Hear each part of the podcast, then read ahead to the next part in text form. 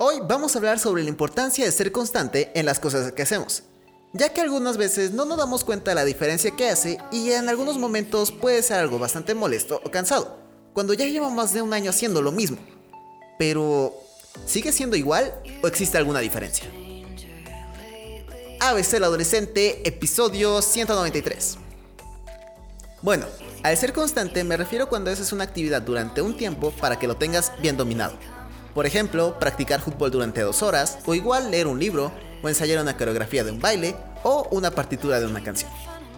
Y esto nos ayuda mucho para poder tener bien dominado y en cualquier caso aprendérselo de memoria. Por ejemplo, cuando estudias para un examen, repite la cosa una tras otra, tras otra, tras otra, hasta que se te queda en la cabeza y así pasas la materia. Pasa exactamente eso con las actividades que hacemos constantemente.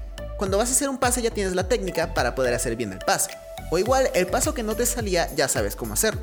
O también cuando estás cantando ya sabes qué nota cantar. Y eso algunas veces no nos damos cuenta o igual es algo que puede ser aburrido, porque nos podemos cansar de hacer la misma cosa durante tanto tiempo o igual no quieres hacerla un día. Y ese puede ser un momento de riesgo, porque pierdes el ritmo y como lo dejaste una vez o bueno, un día, puede que lo hagas otra vez y justo el día siguiente y así pierdes la práctica de algo que ya tenías bien practicado. Un jugador profesional hace mil y un veces la misma actividad para tenerla bien dominada. Un cantante o bailarín ensaya más de 100 veces para que tenga todo bien dominado y salga a la perfección. Y todo eso lleva al éxito. Claro que puede ser que la primera vez salga pésimo, pero la segunda sale mejor y la tercera aún mejor. Y así hasta que sea un gran éxito. Y te puedo decir un ejemplo que es al escribir un mensaje por tu teléfono ya ni tomas el tiempo para ver qué letra presionas, sino que ya únicamente con la práctica ya lo tienes totalmente al instante sin mirar qué tecla has presionado. En mi caso es casi lo mismo con la computadora y no niego que fue aburrido durante un tiempo poder practicar los dedos y escribir algo, pero realmente es algo muy útil.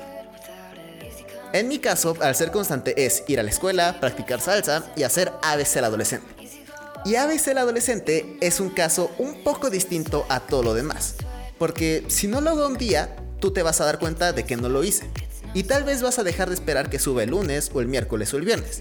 Y ese es un compromiso el cual tengo contigo cada uno de esos días.